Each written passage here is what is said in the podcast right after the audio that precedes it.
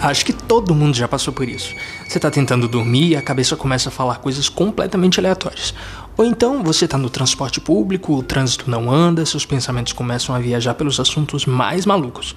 Qual o sentido da vida? Quem sou eu? Será que eu vivo numa Matrix? O que, que existe depois da morte? Como seria o mundo se eu fosse rico? Esse podcast é basicamente um montoado de assuntos sem conexão que surgem de repente e que eu poderia simplesmente escrever em um diário. Mas por que não compartilhar com um bando de estranhos? Então é isso, pega uma cadeira e se sente porque eu não faço a menor ideia do que vem por aí.